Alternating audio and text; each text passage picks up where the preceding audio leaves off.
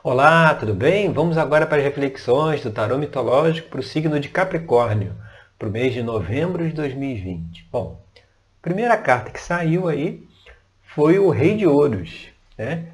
E o Rei de Ouros, ele, ele traz a mensagem da materialidade, do mundo material, da vida material, do dinheiro, da parte financeira, né? É, é, trazendo aí é, a mensagem de que é, é o assunto a ser trabalhado agora nesse mês, né? um olhar para essa parte material, para essa parte financeira, para a parte do trabalho, né? de como desenvolver isso, de como trabalhar isso. E se a gente for aqui para posição 2, que é o que pode trazer um bloqueio ou uma dificuldade nesse processo, aí a gente vê o pajem de copas. Que o pajem, ele, ele vai falar aqui de se olhar as emoções, né? de se dar atenção à parte emocional, à parte dos sentimentos. Ou seja, essas questões materiais, questões financeiras, elas têm, têm a sua origem também na parte emocional. Então, é, é, às vezes a pessoa não consegue ter a prosperidade que deseja porque há algum bloqueio emocional que não deixa isso se expressar. E isso precisa ser avaliado, isso precisa ser, vamos dizer assim, descoberto, descortinado. É, é preciso se olhar aí para essas questões emocionais que possam, possam estar bloqueando a, a, a expressão da materialidade, da vida material, do dinheiro, das finanças, né? E a gente faz esse trabalho lá na terapia tarológica de avaliar as questões que são trazidas pelo tarô mitológico, que é justamente para nos ajudar a superar os desafios, as situações que nos apresentam no nosso cotidiano.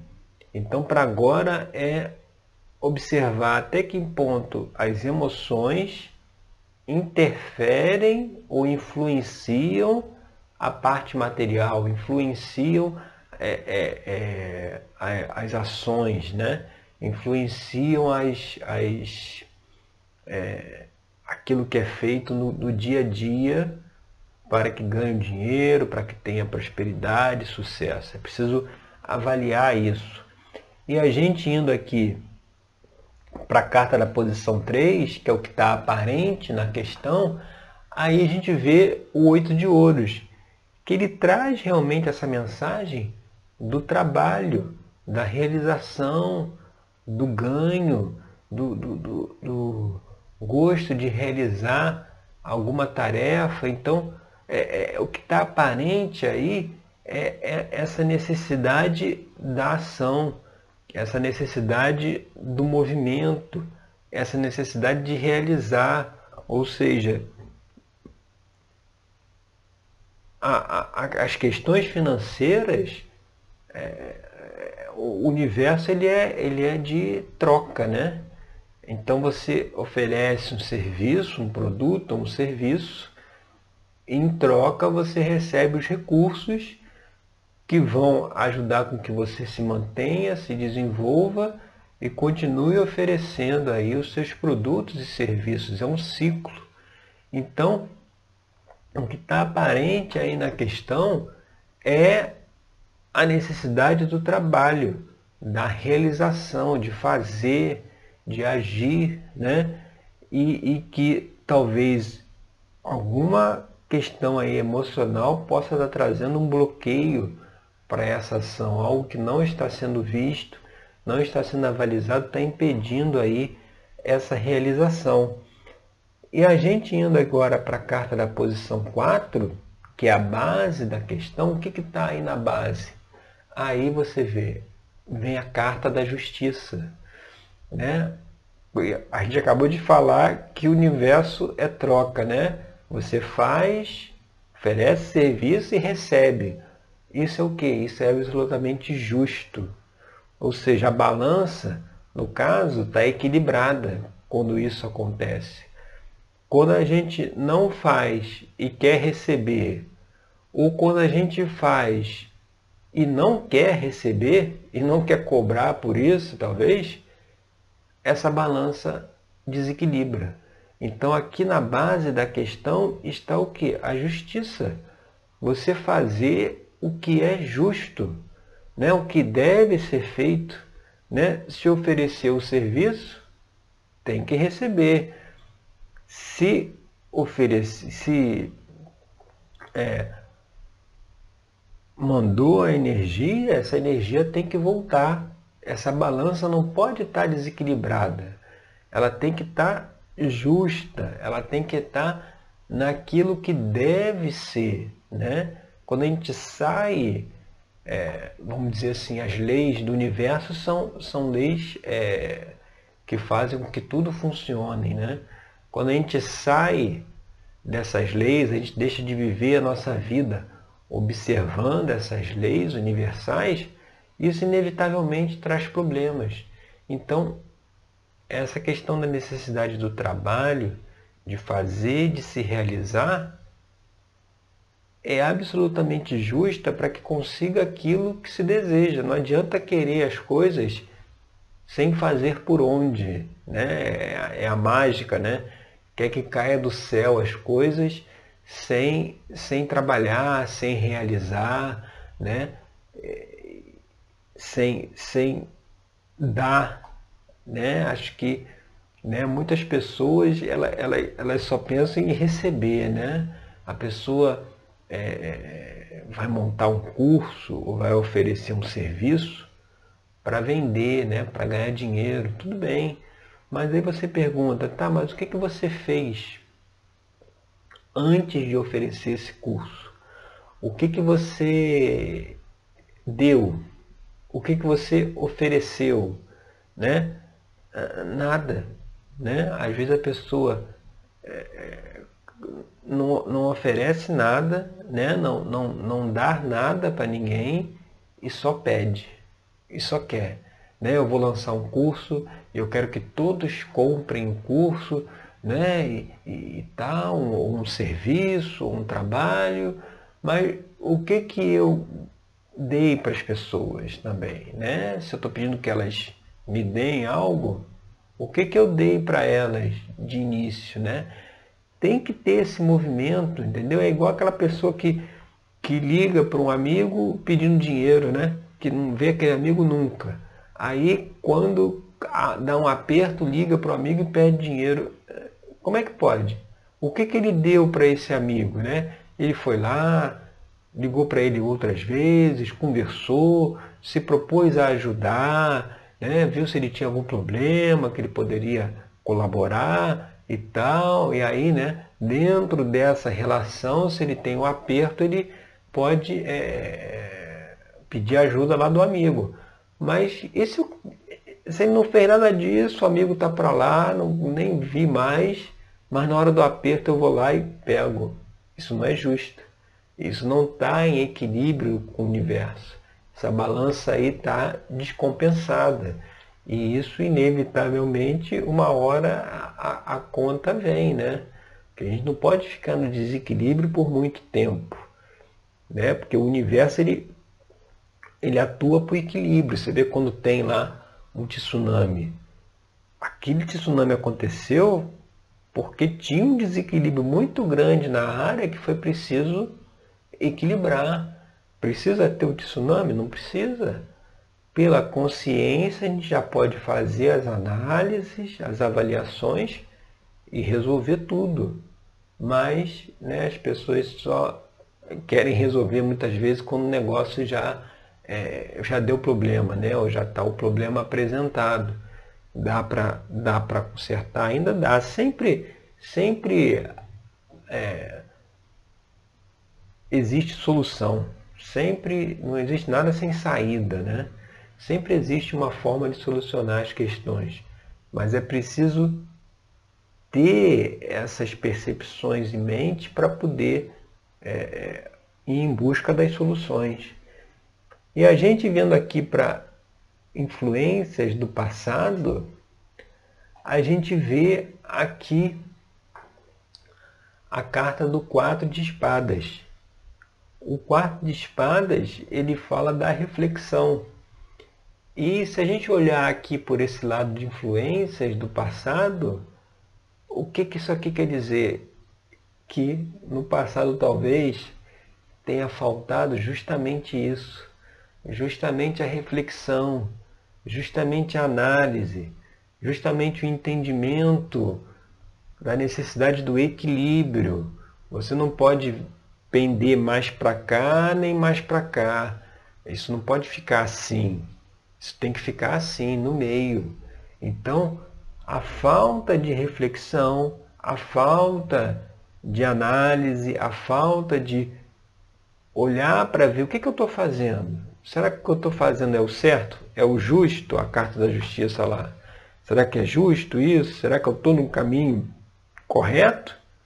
Ou que eu tenho que, que mudar? Ou que eu tenho que rever isso? Ou que eu tenho que transformar isso? Eu tenho que mudar essa rota, né? mudar esse caminho. Então, é essa reflexão aqui que não foi feita lá no passado e acaba acarretando os problemas do dia a dia, mas que está em tempo de refletir, né? Está em tempo de, de, de avaliar. Justamente se for ver, olha a carta que vem em seguida aqui, ó, influências do futuro. É o próprio eremita. É, é o próprio é, é, sábio. Né? O eremita ele está ligado à sabedoria, ele está ligado à reflexão. Está mostrando assim que é um tempo de parar e olhar.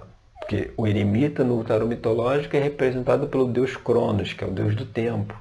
Então, olha só, olha as questões do passado que precisam ser avaliadas para entender o presente e para projetar o futuro. Olha a mensagem de reflexão que o eremita traz, né? É, é muito forte, né? É uma, é, uma, é uma coisa assim, que é aquela coisa que é, é você com você. É você que tem que fazer essa reflexão, tem que fazer essa análise. E aí pode aproveitar, inclusive, isso, tudo que a gente já trouxe aqui das cinco cartas anteriores, para fazer essa reflexão, que é o convite do eremita. Né? O eremita ele, ele, ele, ele traz essa mensagem de aprofundamento, de você se aprofundar, de você é, é, olhar para si mesmo.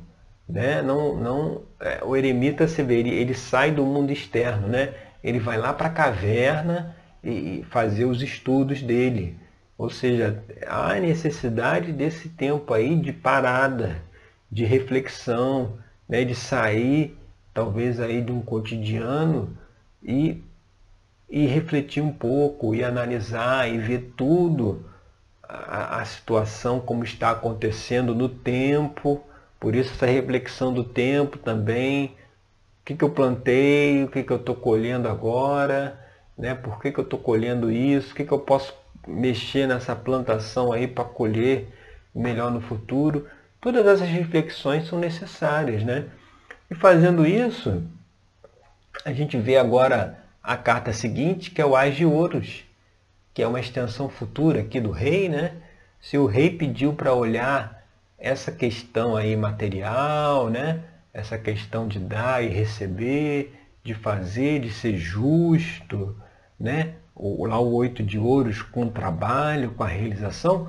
O Ás de Ouro aqui de ouros, ele, ele, ele vai trazer, como é o Ás, é a primeira carta, né? É a carta 1. É aquela carta onde, onde todas as possibilidades estão em aberto, né? Ou seja, mostrando o quê? Uma mudança, mostrando um reinício, uma renovação.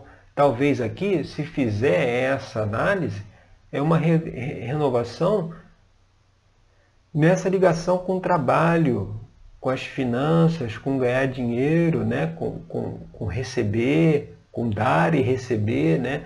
É, é, é uma nova forma de perceber esse naipe aí de ouros, né? E é interessante porque você vê de um lado o rei e do outro lado o ás, né? É a primeira carta e a última, né? Você é, é, como se esse rei aí fosse o final da jornada, ou seja, você está num ponto que está finalizando aquela, aquela jornada ali para você entrar em outra, para você ir lá para o AIS. Né? Se faz essa análise, você pode ir lá para o AIS e começar tudo de novo para voltar até, para chegar até lá na frente, você chegar no rei novamente. Mas é preciso fazer essas reflexões, essas análises. De um lado é o quadro de espada, do outro lado é o eremita, né? São duas cartas que falam explicitamente da reflexão, então é realmente isso que precisa ser feito agora no momento. E a gente indo aqui para a carta seguinte, que é o ambiente externo, é a, o ser de espadas. O ser de espadas, o que, que ele vai dizer aqui? Até fazendo a conexão, né?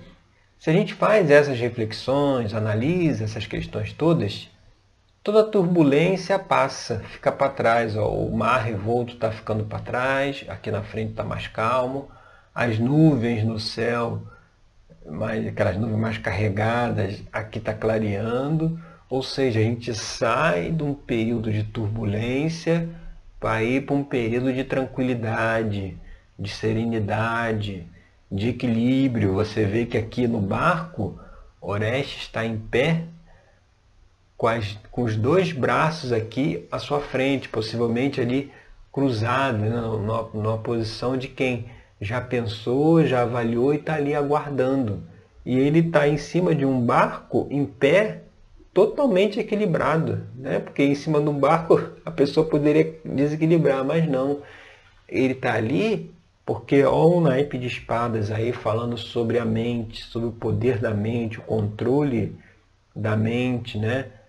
Se a gente for lá para o eremita, trazer essa mente para o presente, não deixá-la perdida no passado nem no futuro, trazer para hoje, o que, que eu posso fazer hoje, o que, que eu posso fazer agora para modificar esse caminho, para modificar essa, essa, essa situação, né? o que, que eu preciso realizar.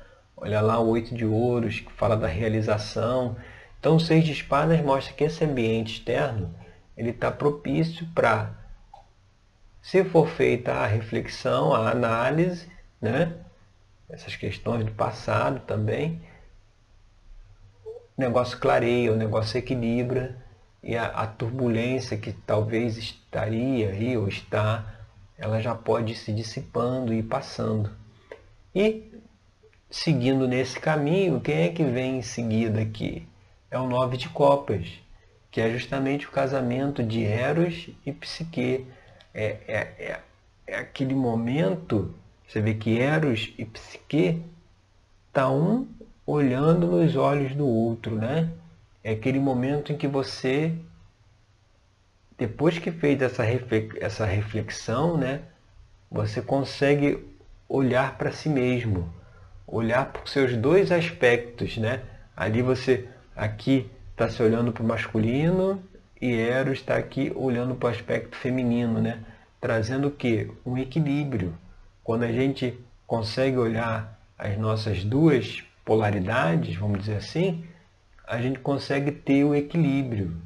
Né? E, e, e isso aí só vai vir da onde? Da reflexão que a gente está colocando aqui de analisar, porque essa questão financeira aí, o Rei de Ouros como a primeira carta, está mostrando que é algo que precisa ser refletido, ser analisado, e o nove de capas, nove de copas como a carta de esperanças e temores, é o que? Um novo relacionamento também, uma nova forma de, de se relacionar, que talvez seja é, a situação só vai modificar a partir de novas relações, né? Eu preciso rever também as minhas relações E aí olha essa questão aí de passado, futuro, mais passado, né? Que o quadro de espada na reflexão está lá como influência do passado, para modificar essas relações, para trazer novas relações. E o temor pode ser justamente isso, o temor de ter novas relações, de, de, de finalizar uma e começar outra. Né? Então é, é preciso fazer essa reflexão para que possa é, é, é, deixar com que a situação apareça uma solução, né? mostrando que para ter uma solução vai precisar ter reflexão e novas relações para justamente ter essa solução, essa conclusão. E a gente indo para a carta é, seguinte, né, que é a, a, o fechamento aqui do jogo, a gente vê a carta da Lua.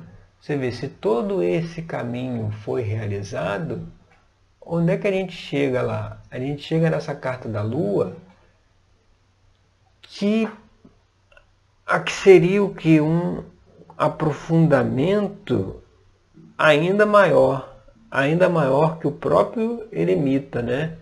A lua ela, ela, ela traz o que está oculto, o que está escondido, os mistérios, né? A lua está presente aonde? Na noite, onde não tem luz, onde a gente não consegue ver. Então a lua, aqui no final da questão, ela pode trazer o que? Algo que está lá embaixo, como se fosse um, um segredo, ou talvez aí o X da questão. É como se, ao se fazer toda essa reflexão aqui das nove cartas anteriores, ao chegar na Lua você encontra o cerne da questão. Né? Ao se permitir questionar a situação, a, a pensar, a avaliar, você chega lá na, lá na Lua, que é o, o, o ponto, né? O que está motivando, o que está ainda obscuro que precisa vir a caridade, né? que precisa vir à tona. Né? E, e fazendo isso que a gente está colocando aqui, vai chegar nesse ponto. Né? Esse aprofundamento do eremita, ele vai, vai, vai, vai e chega lá na, na lua. Né? É até interessante porque o eremita é a carta 9 e a lua é a carta 18 é exatamente o dobro. E, e, você vê, é como se fosse um eremita duas vezes, né? Um aprofundamento, vai aprofundando, aprofundando, aprofundando e chega lá na Lua, que vai trazer aquela questão que está escondida ali, aquela questão que está lá oculta, que está ali, é, que você não está enxergando, não está vendo, mas que a partir do momento que você se permitiu questionar a situação, né, se permitiu fazer, ver o que é justo, o que não é justo, aí você permitiu com que chegasse ali no cerne da questão que está lá dentro da carta da Lua, que será possível chegar a partir dessa jornada aqui que a gente trouxe, tá certo? Então essas são as reflexões para o signo de Capricórnio para o mês de novembro de 2020. Eu agradeço aí pela sua companhia e até o nosso próximo encontro. Até lá!